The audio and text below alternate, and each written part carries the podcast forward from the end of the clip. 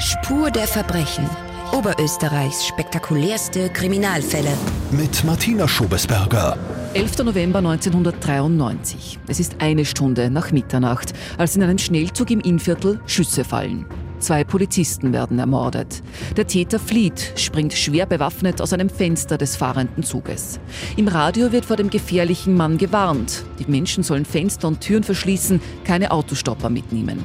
In dem Moment, als eine Frau im Innviertel diese Warnung im Radio hört, sieht sie durchs Küchenfenster einen fremden Mann vor ihrer Haustür stehen. Sie hört Glas splittern und läuft um ihr Leben.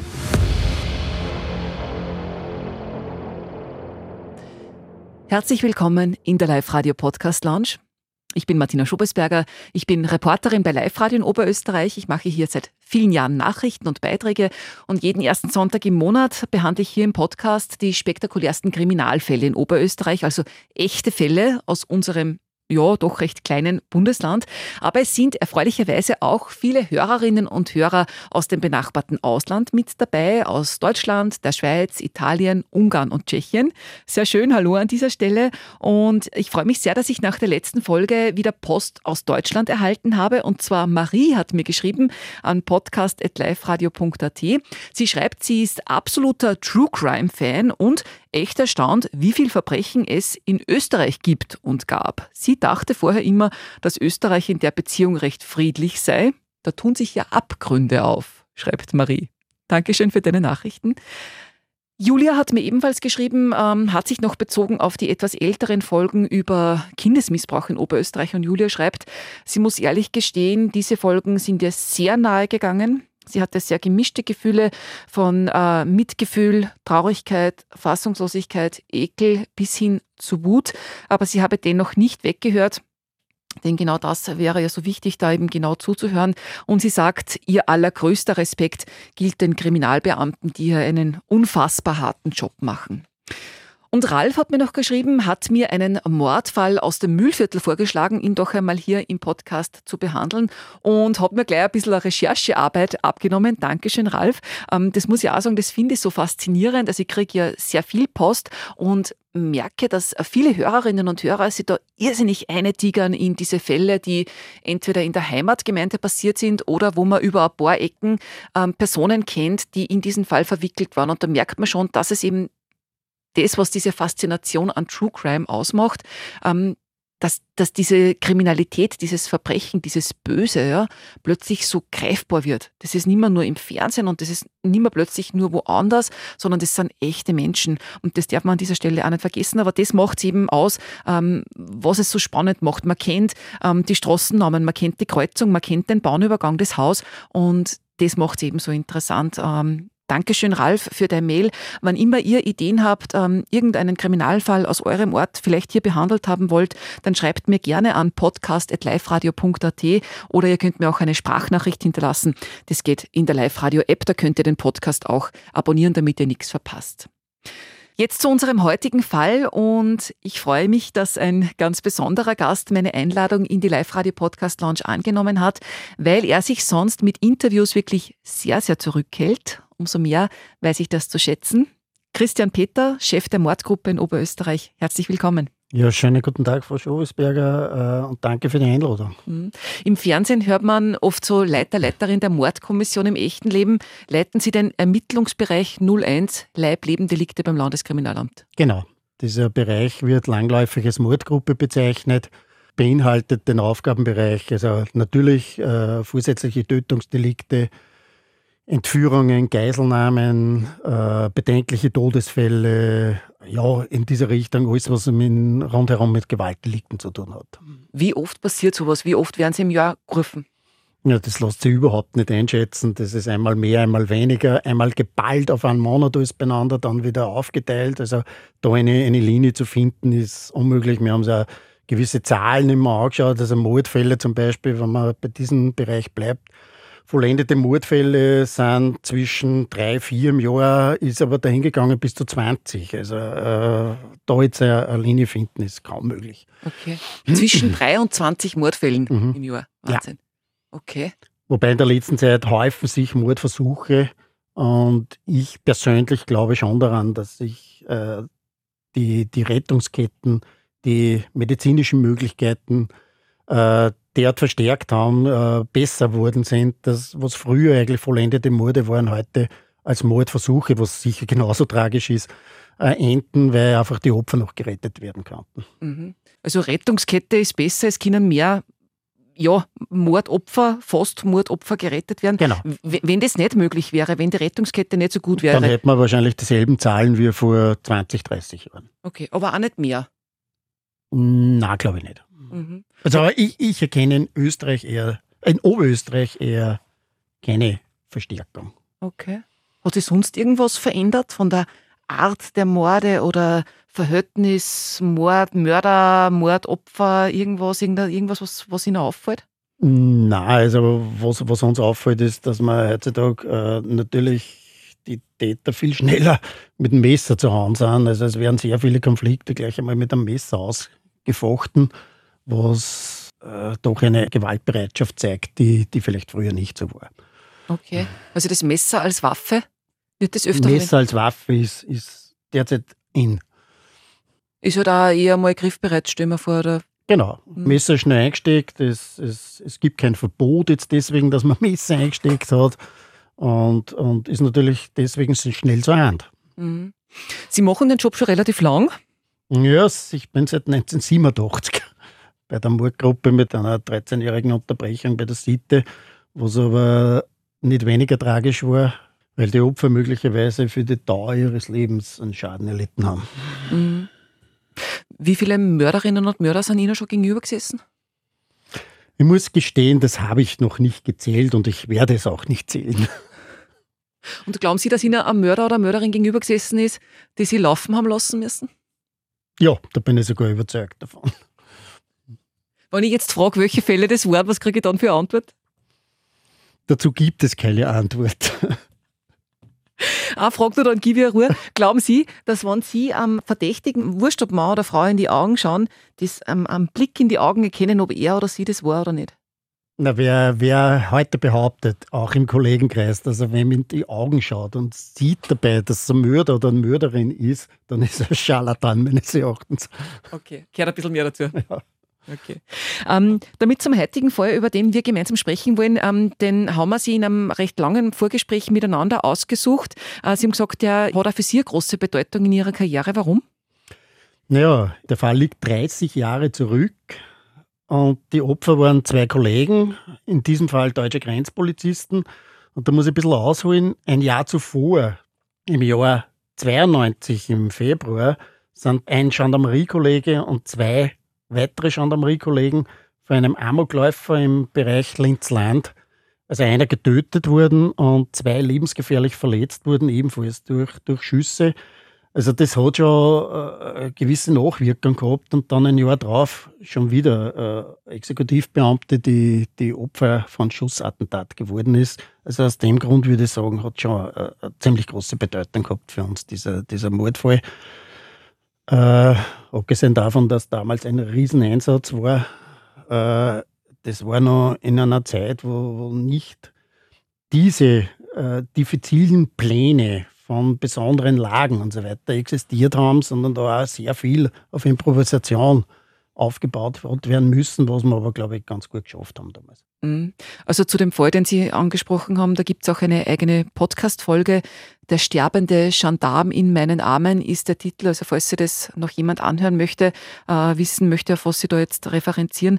Also, aber das heißt eine ganz emotionale Geschichte damals für Sie. Genau. Mhm. Also gehen wir zurück, ähm, damit wir wissen, wo wir uns bewegen. Es ist der 11. November 1993. Genau, kann man sagen von der Nacht vom 10. auf 11., aber es war in etwa 1 Uhr früh. Mhm. Das war ein Donnerstag und wir befinden uns in einem Zug. Genau, und zwar im Zug EC, also Eurocity 222, der damals bekannt geworden ist unter dem Namen Donaukurier. Dieser Zug fuhr von Budapest über österreichisches Staatsgebiet Wien-Linz, über Wels, und im Passau Grenzübertritt bis Frankfurt und dann, glaube ich, Endstation war Dortmund. Mhm. Und das war noch eine Zeit, äh, wo da natürlich Grenzkontrollen durchgeführt worden sind in den Zügen, weil man da ja mehrere Grenzen passiert hat. Genau, das war gang und gäbe, dass zum Beispiel Oblinz, deutsche Grenzpolizisten, die Fahrgäste kontrollierten. Äh, man muss dazu sagen, Schengen ist erst ab 1995 äh, in Kraft getreten, Österreich überhaupt erst 1997 beigetreten. Also das war ein ganz ein, ein normaler Vorgang, dass deutsche Beamte auch auf österreichischem Staatsgebiet, in dem Fall in einem Zug, kontrolliert haben. Mhm. Also es ist ähm, die Nacht auf Donnerstag, es ist kurz nach Mitternacht, der Zug rollt durch Oberösterreich ähm, Richtung Deutschland und in Linz steigen dann eben zwei Grenzpolizisten zu. Kollegen, einer ist äh, 32 Jahre alt, der andere noch ganz ein junger. Genau, der junge Kollege, der war noch bei der Bereitschaftspolizei und hat einen seiner ersten Einsätze bei so einer äh, Kontrolle äh, durchgeführt. Mhm. Äh, ja, also sie steigen ein in Linz und wie kann man sich das dann vorstellen? Die arbeiten sie dann, gehen dann durch den Zug und arbeiten sie quasi von Abteil zu Abteil durch und Genau, dieser Zug hat über zehn äh, Waggons gehabt und äh, die waren, die haben ein Dienstabteil dort äh, äh, belegt und von diesem Dienstabteil aus wurden dann auf der Strecke äh, die Fahrgäste kontrolliert und eben bei diesen Kontrollen hat sie in einem Abteil äh, Ungereimtheiten, insbesondere von den mitgeführten Dokumenten ergeben. Da waren Fälschungsmerkmale, weshalb diese beiden Kollegen aus Deutschland die Pässe näher in Augenschein genommen haben, haben sie es einmal mitgenommen in, in das Dienstabteil. Mhm. Ähm, das war so quasi, so wie ich das jetzt gesehen habe. Danke, dass Sie übrigens diesen, es ist ein großer grauer Ordner mit, äh, mit, dem, mit, der, mit dem ganzen Akt zu diesem Fall, ähm, wo wir reinschauen können. Das ist ganz großartig, dass Sie sich die Mühe gemacht haben. Danke dazu. Ähm, vielleicht nochmal zurück. Also Sie gehen quasi durch, arbeiten Sie von Abteil zu Abteil, kommen dann in dieses eine Abteil. Ja. Da sitzen drei Personen drei drinnen. Drei Personen drinnen, ja. Mhm. Und die gehen dann eine und sagen, na, Passkontrolle, bitte geben Sie mir die Papiere. Das haben die drei auch gemacht. Das haben alle drei gemacht, wobei bei einem äh, gab es keine Beanstandungen, der erhielt den Pass sofort wieder zurück. Und bei den anderen beiden hat sie offenbar äh, ja, Verdacht einer Fälschung ergeben, was ja nachträglich als wahr erwiesen hat. Die waren wirklich gefälscht. Und die Pässe haben sie mitgenommen zur genaueren Kontrolle einmal in, in das Dienstabteil. Mhm. Also das heißt, der eine bleibt zurück. Haben die drei zusammengehört? Nein, das hat sich dann durch aufwendigste Ermittlungen so weit ergeben, dass der, der dritte, die dritte Person überhaupt nichts zu tun gehabt hat, sondern rein zufällig ein Zusammentreffen in diesem Abteil war. Alle drei sind in Budapest eingestiegen. Okay, Wahnsinn. Okay. Der eine bleibt sitzen, die anderen zwei sagen die Grenzpolizisten, so, Sie beide kommen jetzt bitte mal mit Nachdem die Pässe mhm. und, und Ausweise näher kontrolliert wurden, äh, kamen die beiden Kollegen wieder zurück in das Abteil, wo diese Personen sich befanden und haben beide aufgefordert. Das war ein ungarischer Staatsangehöriger, der seines Zeichens 31 Jahre alt war und diesen späteren Todesschützen, der 32 Jahre alt war, aufgefordert zum Mitkommen in das Dienstabteil und auch ihr Gepäck mitzunehmen. Also offenbar, um eine nähere Kontrolle dort durchzuführen. Mhm. Waren das mehrere Taschen oder was haben die mitgehabt? Äh, einer hat eine Tasche mitgehabt und der andere zwei Taschen, was ich noch so in Erinnerung habe. Mhm. Und die sind dann mitgegangen mit den Polizisten in dieses Dienstabteil? Also zwei, quasi eigentlich eine, eine Pattsituation. Da zwei Polizisten, genau. da zwei, mhm. äh, ja, mhm. irgendwie. Was sich ja im Endeffekt dann als fatal erwiesen hat, dass äh, eine Pattsituation von 2-2 waren und das noch dazu in diesem engen äh, Dienstabteil. Äh, ja. Ja, das ist ungefähr so groß. Wir haben vorher darüber gesprochen, wie früher hat man es noch kennt in, in die alten äh, Züge, diese Sechserabteile, wo man die, die genau, Schiebetür zu machen. Ein, ein langer Gang war mhm. auf der einen Seite des Waggons und auf der anderen Seite sind eben immer so Abteile gewesen, die, die dann, ich glaube, bis zu sechs Personen haben Platz gefunden da drinnen. Und das Dienstabteil war ähnlich gestaltet. Ich kann heute nicht mehr sagen, ob es ein bisschen weniger groß war, aber, aber in etwa so muss man sich die Situation dort vorstellen. Mhm. Aber jedenfalls zwei Polizisten, der eine 32, der andere ganz jung, quasi unerfahren eigentlich, 20, ja, 20 Jahre. Jahre alt, ja. Genau. Und die zwei Männer, wo man irgendwie das Gefühl hat oder wo die Polizisten irgendwie das Gefühl haben, da stimmt was nicht. Genau. Was ist da dann passiert? Ja, zuerst wurde der eine untersucht, der, der, der ungarische Staatsangehörige. Nachdem nichts gefunden worden ist, ist der andere ebenfalls ins Abteil hinein äh, gebeten worden. Dort wäre er dann untersucht worden Fatalerweise hat er eine automatische Waffe eingesteckt gehabt und zwar versteckt am Gürtel am Rücken. Und äh, wie der Kollege, der, der ältere der beiden Kollegen, äh, ihn durchsucht hätte, hat er diese automatische Schnellfeuerpistole gezogen und hat insgesamt sieben Schüsse abgegeben, wobei sechs Treffer waren. Er hat, er hat jeweils die beiden Kollegen mit jeweils drei Schüssen äh, äh erwischt und ein Schuss das ist wahrscheinlich ein, ein Durchschuss war, hat auch seinen, seinen Bekannten, der drinnen im Abteil gesessen ist, an der Hüfte erwischt. Mhm. Äh, dazu kommt, dass der, der ältere der beiden deutschen Grenzpolizeikollegen noch in der Lage war, seine Dienstwaffe zu ziehen und zwei Schüsse gegen den Schützen abgegeben hat, der diesen in Ober- und Unterschenkel getroffen hat und mhm. eine, eine doch schwere und stark blutende Wunde dort verursacht hat. Mhm. Aber die beiden Kollegen hatten überhaupt keine Überlebenschance anhand der, der Anordnung der Schüsse. Mhm. Kopf und Brust, was ich gelesen genau. habe, getroffen worden. Mhm. Äh, der 20-Jährige war vermutlich, also der hat auch gar Der 20-Jährige hat überhaupt keine Reaktion mehr zeigen können. Der war auf der Stelle tot und eben der, der ältere Kollege hat noch, äh, dem ist es noch gelungen, die Dienstwaffe zu ziehen und zwei Schüsse gegen den Täter abzugeben. Mhm. Ähm, der Schütze war dann angeschossen? Genau. Mhm. An, am Ober- und Unterschenkel ziemlich schwer verletzt. Mhm. Ja. Und der, der zweite, äh, also der, der, der, der Komplize, der zweite, der noch mit war, war der auch bewaffnet? Hat der auch irgendwas? Der hat keine Waffe mhm. äh, bei sich geführt. Okay. Und der war dann auch angeschossen oder was? Genau, das ist, man muss ja nur mal auf diese engen Verhältnisse im, in diesem Abteil der war drinnen auch im Abteil, der ist, der ist gesessen. Und durch, diesen, durch diese Schussabgabe, die ja, zwar schon kontrolliert, er hat immerhin drei, jeweils drei Treffer abgegeben, aber ein, was ein Geller oder, oder doch ein Durchschuss, äh, hat dann noch diesen sitzenden Ungarn ebenfalls erwischt. Mhm. Es war aber eine, eine relativ leichte Verletzung. Okay. Also, der war sehr schnell wieder aus, dem, aus der Spitalsbehandlung heraus. Mhm. Äh, ja, Wahnsinn natürlich da in dem Zug. Wo, wie ist dann weitergegangen? Man ja, es ist so weitergegangen. Es war im Nebenabteil, war jenes Abteil der Zugbegleiter und Schaffner. Die haben natürlich diese, diese Schüsse sofort mitbekommen, haben sich äh, geschützt, weil man muss sich vorstellen, äh, so eine Abteilwand wird einen Schuss überhaupt nicht abhalten, sondern äh, ein Schuss würde wahrscheinlich durch mehrere Abteile durchgehen. Äh, die haben sie sofort am Boden geworfen dort und äh, einer hat dann kurze nachts gesehen, wobei er den Schützen selbst bereits gesehen hat, wie er sich einen Fuß abgebunden hat, diesen den verletzten Fuß abgebunden hat mit einem Gürtel und ist dann äh, in die Richtung ich weiß nicht, was Richtung Zugspitze oder Zugende mit, mhm. mit der Waffe in der Hand gegangen.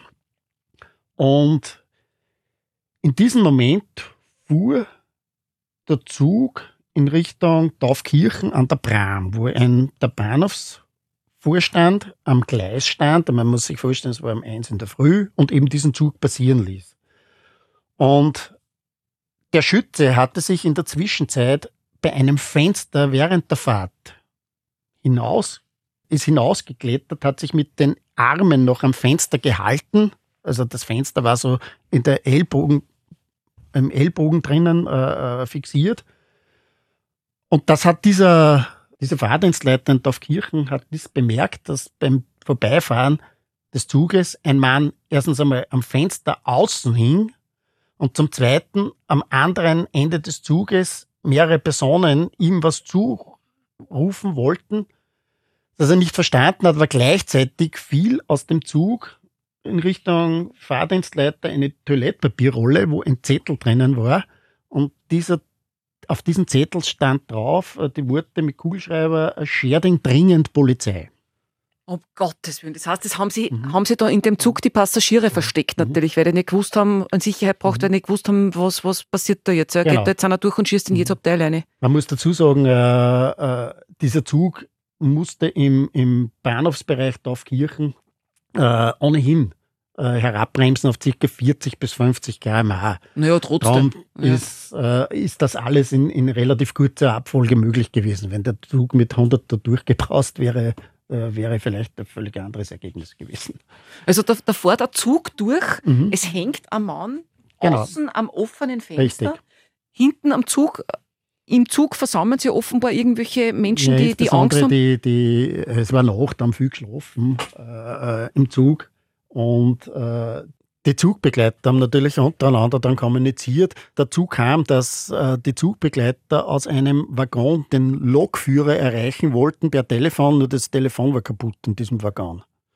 Also mhm. kurzum, der Zug wurde erst abgebremst durch die Notbremse, was der verletzte Freund des Schützen gezogen hat. Der hat die Notbremse gezogen? Genau.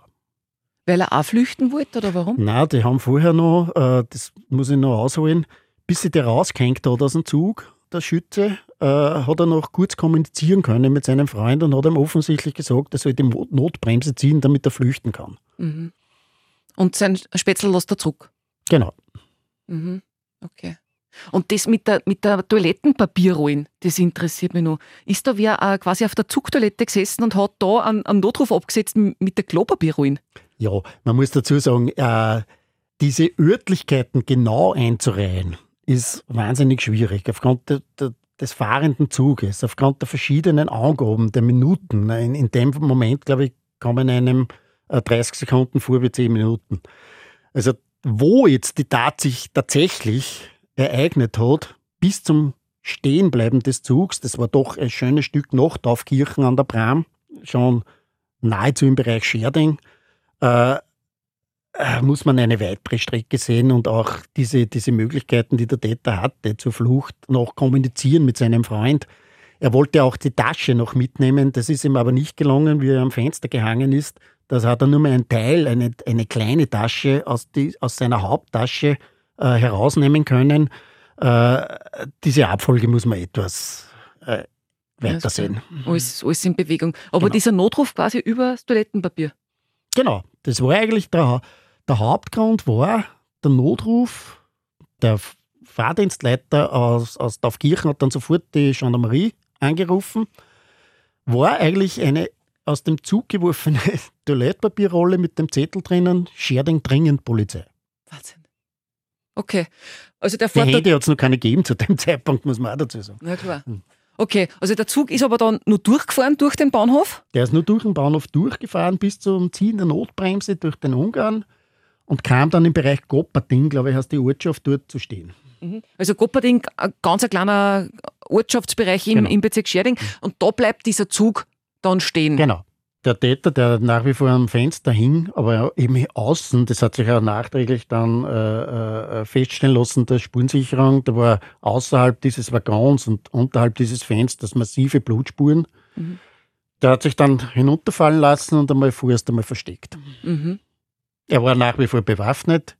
Er hatte die, äh, seine automatische äh, Feuer, äh, Pistole mit und, und hat auch dem, dem getöteten Grenzpolizisten die Dienstpistole abgenommen, der hat da auch noch mitgehabt. Okay. Mhm. Das war dann, da war es dann kurz nach 1 Uhr in der Früh eigentlich. Genau, das war so zwischen 1 und halb 2 Uhr morgens. Mhm. Und der Vordienstleiter hat ähm, die Gendarmerie alarmiert. Genau. Was ist dann da, da muss ja die Hölle losbrechen eigentlich. Ja, natürlich. Es sind dann sofort äh, äh Einsatzpläne erzeugt wurden vor Ort und insgesamt waren dann bis in den Morgenstunden äh, etwa 120 Gendarmeriebeamte im Einsatz und die sich nicht nur aus dem Bezirk Scherding äh, zusammengesetzt haben, sondern es wurden auch Kräfte vom Bezirk Ried, Bezirk Christkirchen, Sondereinsatzgruppe und im, im Endeffekt auch die Cobra wurde verständigt und, und eben äh, einige Beamte der Kriminalabteilung. Äh, es es belief sich auf etwa 120 Einsatzkräfte, mhm. die dann diese Gegend nach dem Täter abgesucht hatten. Wobei ich mir das ja auch schwierig vorstelle, wann, wann dann da die Einsatzkräfte hinkommen zu dem Zug oder war das dann da klar, dass da jetzt ja, es keine Gefahr mehr droht? Der, nein, der Zug wurde sofort durchsucht.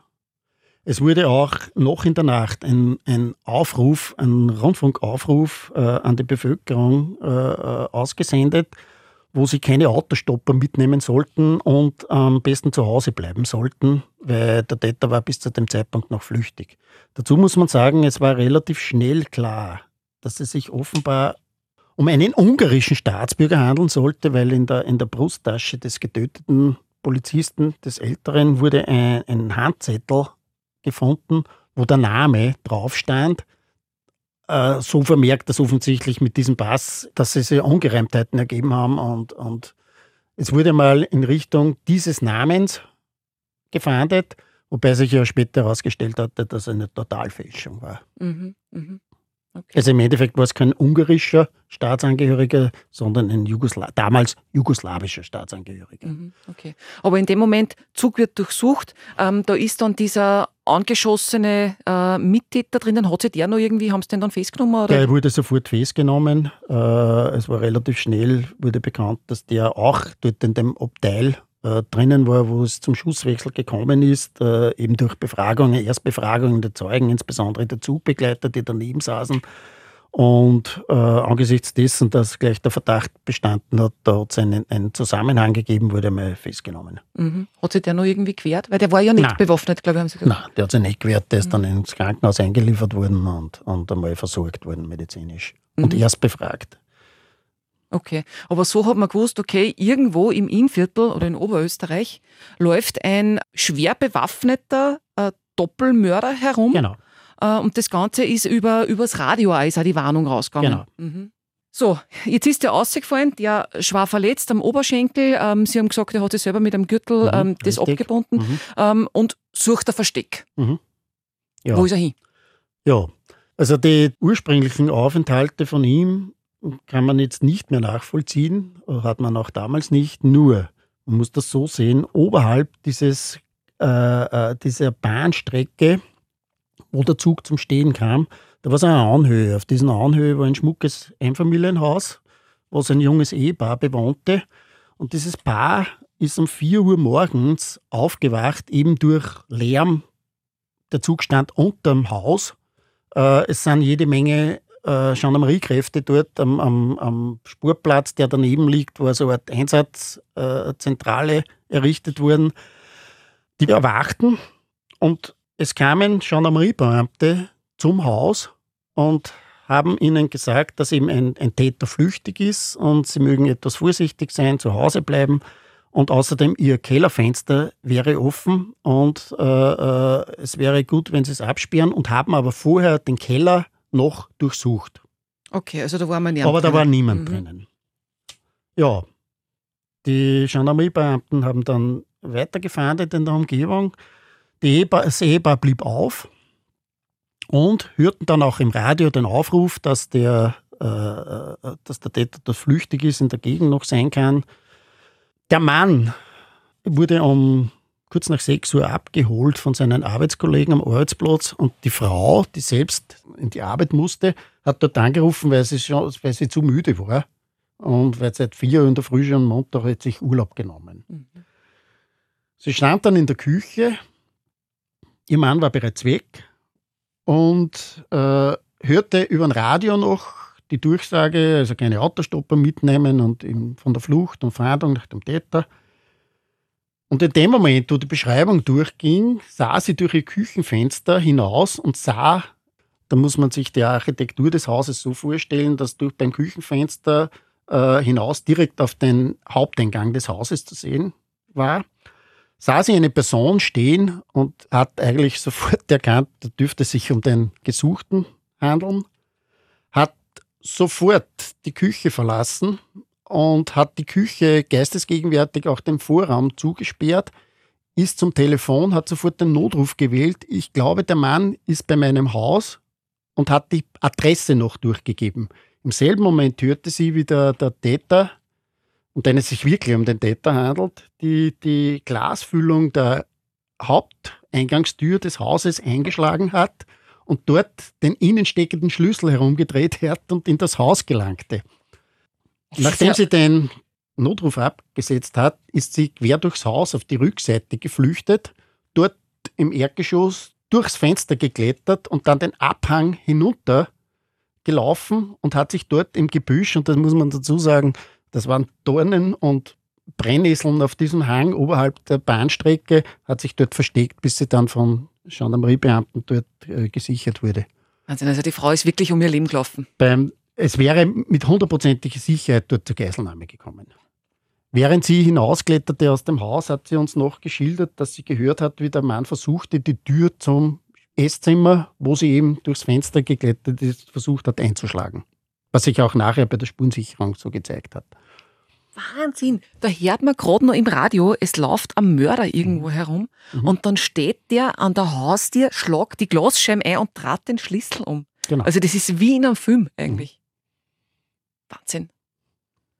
Ja, aber dann hat man zumindest gewusst, wo er ist. genau. Mhm. Es wurde natürlich das Haus sofort umstellt. Mhm. Es wurde dann auch auf das Eintreffen von Sondereinsatzgruppe und Cobra gewartet, die dann eben ins Haus eingedrungen sind, aber der Täter, der offensichtlich durch seinen starken Blutverlust schon in Richtung Bewusstlosigkeit abglitt, äh, wurde im ersten Stock des Hauses im Dachgeschoss dann äh, verhaftet. Okay.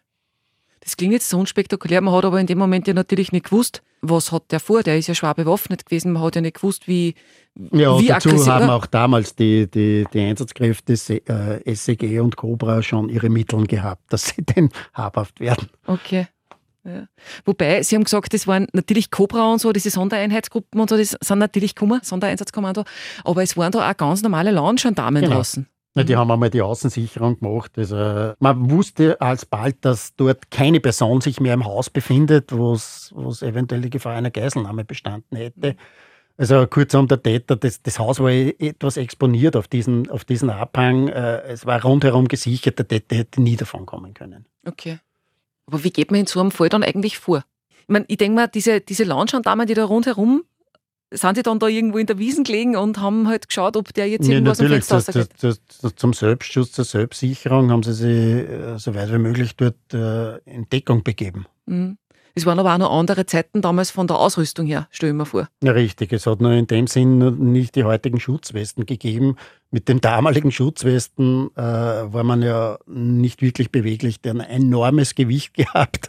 Also, und es waren, glaube ich, auch noch nicht überall welche ausgegeben, aber das muss ich jetzt passen. Nach 30 Jahren weiß ich das nicht mehr, wie Mhm. viele Exemplare da überhaupt auf den Dienststellen waren. Mhm. Aber trotzdem irre eigentlich. Also, dass man, dass man da dann, das stelle ich mir einfach so arg vor, wenn, wenn ich da Gendarmin auf einem Gendarmerieposten und habe Nachtdienst, ja, und ja, gehe jetzt davon aus, dass jetzt da nicht unbedingt ähm, Mord und Totschlag passiert in, in meiner Landgemeinde da im Innviertel draußen und dann höre ich auf einmal, dass ein, ein Doppelmörder sich irgendwo verschanzt und man weiß nicht, was mit dem ist und der hat auch automatische Waffen mit und nur zweite Pistolen. Also das Ja, ist natürlich war die Lage angespannt. Bei allen Einsatzkräften war es extrem angespannt, aufgrund der, der, der mittlerweile ja doch er erkannten Situation. Aber das ist halt das Leben eines Exekutivbeamten. Ja. ist ein Berufsrisiko. Das Berufsrisiko, mit dem was man eigentlich täglich konfrontiert sein muss. Mhm. Man muss sich immer vor Augen führen, dass eben die Einsätze, die wir haben, für einer komplett normalen Verkehrskontrolle eskalieren kann. Weil er nicht weiß, wann, wann der Genau. jetzt die Scheibe überlässt. Mhm. Der weiß, wenn man versichert, wir wissen es nicht. Ja. In dem Fall haben Sie gesagt, äh, waren Sie ja selber auch dort vor Genau. Ort? Mhm. Mhm. Nein, ich war damals nur äh, ja, ein junger Beziehungsinspektor, der sechs Jahre bei der Kriminalabteilung, bei der Mordgruppe äh, mitgearbeitet hat. Also noch ein Greenhorn für solche großen Fälle. Ich habe natürlich meine ersten Mordfälle selber schon bearbeitet, aber für so einen großen Fall noch keine Ahnung gehabt habe. Abgesehen von, vom, vom Gendarmenmord äh, ein Jahr zuvor, wo ich ebenfalls dabei war. Mhm. Und Sie haben gesagt, die Frau ist dann bei Ihnen irgendwie im Auto gesessen oder so, die da geflüchtet ist. Genau, die ist dann bei mir im Auto gesessen. Ich habe auch nachher dann vernommen als Zeugin zu dem Ganzen, äh, wo eben dieser Ablauf dann bekannt wurde mit dem Einschlagen der Tür, wie sie, die, wie sie das gemanagt hat, dass sie noch den Notruf wählen konnte. Also die, die Frau war äh, im Gesicht, hat man gesehen, so offensichtlich in, im Brennnesseln gelegen ist und so. Also, aber ich glaube, in dem Moment hat die überhaupt keine Schmerzen verspürt. Das glaube ich, ja. Der ist ja wirklich um ihr Leben gerannt dann. Irre. Hat die alles richtig gemacht in dem Fall? Oder Ja, absolut. Mhm. Also absolut. Also da- das war eigentlich eine, sensationelle Reaktion dieser, dieser Frau. Mhm. Ist auch wild irgendwie, wenn man dann, wenn, wenn, da, wenn man da weiß, es rennt irgendwie ein Mörder rundherum und da unten steht der Zug, der Mann geht in die Arbeit und man selber nimmt sich dann Urlaub und bleibt daheim alleine, aber gut, ja. Schräge Geschichte. Wahnsinn. Ja, wie ist es dann weitergegangen? Also es sind dann, der eine ist festgenommen worden und der zweite sowieso, also der eine ist sowieso mhm. im Zug schon festgenommen worden mhm. und der zweite ist dann eigentlich schon bewusstlos in dem Haus drin, genau, mehr oder weniger der ist dann bewusstlos. ins Spital eingeliefert worden, war dann einige Tage stationär aufhältig. Es wurden dann mehrere Vernehmungen durchgeführt mit ihm. Äh, über den Wortgehalt seiner Aussage will ich mich hier nicht weiter äußern. Mhm. Was hat sich da dann ausgestellt? Was haben die eigentlich vorgehabt und warum ist das so eskaliert im Zug? Ja, beide waren bereits äh, strafrechtlich auffällig, insbesondere also der eine in Ungarn in seiner Heimat und der andere, auf den wurde schon ein bisschen ein Fokus gelegt in seiner eigentlichen Heimat. Das war im Saarland in Deutschland draußen, wo er auch hin wollte wieder. Er hat auch schon einen Zusammenhang gehabt mit, mit illegalen Waffenverkäufen man muss auch dazu sagen, in dieser Tasche, die dann im Zug zurückgeblieben ist, ist eine Handgranate drinnen gewesen. Es sind Zünder drinnen gewesen. Es war ein Plastiksprengstoff, 500 Gramm, der auch ordentlich was erzeugen hätte können. Nur äh, diese Tasche ist im Zug zurückgeblieben. Also er hatte die dann bei, bei, bei seiner Flucht und insbesondere im Haus, wo er sich aufgehalten hat, nicht mehr bei sich gehabt. Da war nur mehr lediglich also diese automatische Waffe und äh, Sprengkapseln mit. Mhm. Was die hätte aber nie, nie solche äh, so, so äh, Unheil anrichten können. Aber wieso haben die das mitgehabt? Hat man das herausgefunden? Na, also da sind Ermittlungen geführt worden. Äh, man muss ja dazu sagen, im Jahr 1993 war der Jugoslawienkrieg voll im Gang. Es war, glaube ich, damals nichts leichter, als zu Waffen, zu Sprengstoff und so weiter zu kommen. Und eben der, der Haupttäter ja von seiner Heimat in Jugoslawien wieder über Budapest Richtung Saarland gefahren ist dann die, in dieser Nacht. Und wir nehmen an, dass er dort dann äh, wieder diese Waffen verkaufen wollte. Okay. Also nicht irgendwie ein Attentat vorgehabt Nein, oder irgendwas? Also es hat sich äh, äh, nichts ergeben in Richtung terroristischen Hintergrund oder irgendwelche. terroristischen Hintergrund. Mhm. Wobei aber hier waren auch deutsche Polizisten aus Saarland bei uns im, im in Oberösterreich, die dann gemeinsam mit uns noch ermittelt haben. Mhm. Was haben die dann für ein Urteil gekriegt? Wissen Sie das wieder zu? Der Ungar wurde ausgeliefert nach Ungarn, weil dem, dem wurde, äh, dort war ohnehin eine Fahndung nach ihm offen wegen anderer Delikte und äh, der Haupttäter hielt bei uns lebenslang und wurde eben bei uns inhaftiert. Ist in Österreich ins Gefängnis gekommen? Mittlerweile äh, nach Serbien zur dortigen Strafverbüßung mhm. überstellt. Und die zwei getöteten Polizisten im Zug, das war eigentlich. Das, wie, war, das war ein Teil ihres Einsatzes, ja. eben Kontrolle von Fahrgästen im Zug, mhm. im internationalen Zug, der eben über Österreich nach Deutschland weiterfuhr und Teil des Risikos, die diese Einsätze nach sich zogen. Mhm.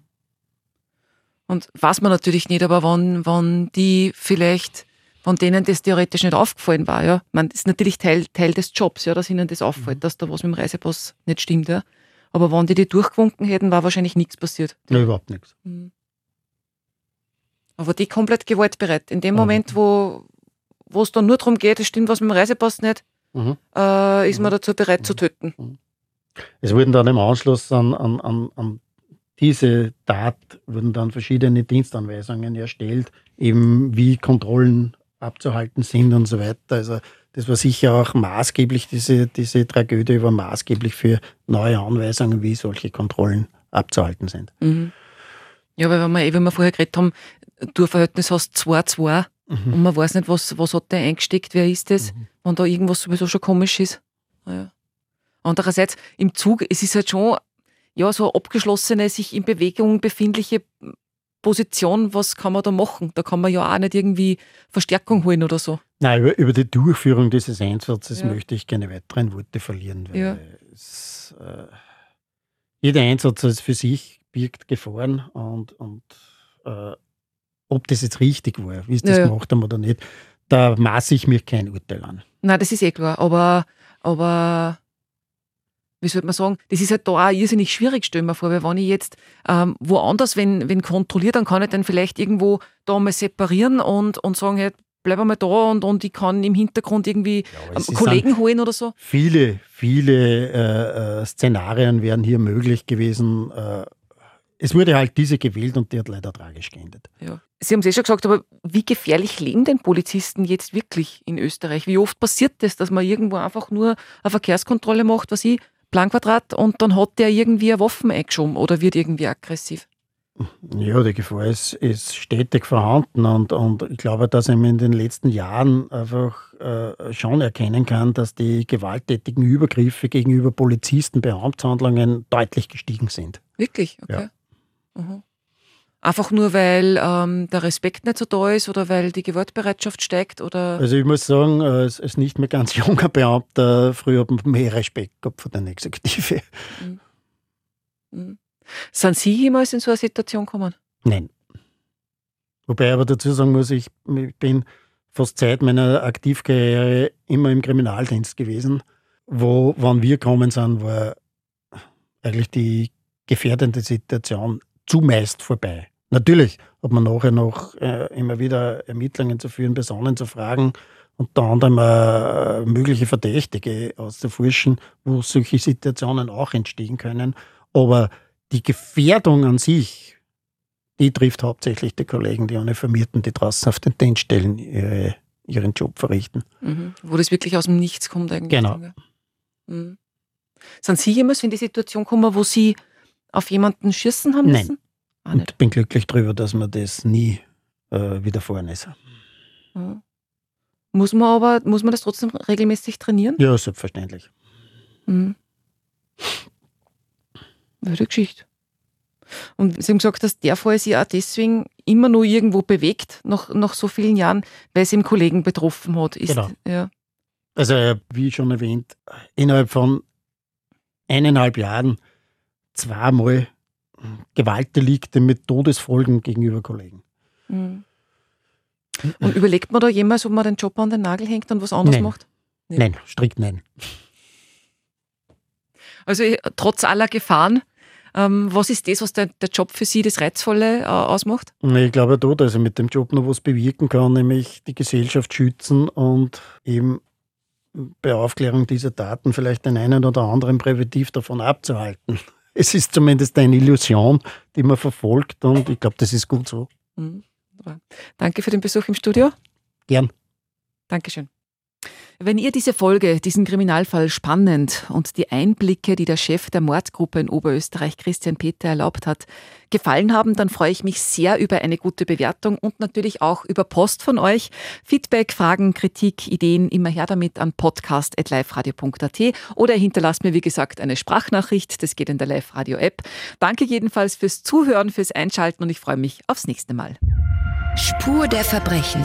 Oberösterreichs spektakulärste Kriminalfälle. Jeden ersten Sonntag des Monats neu.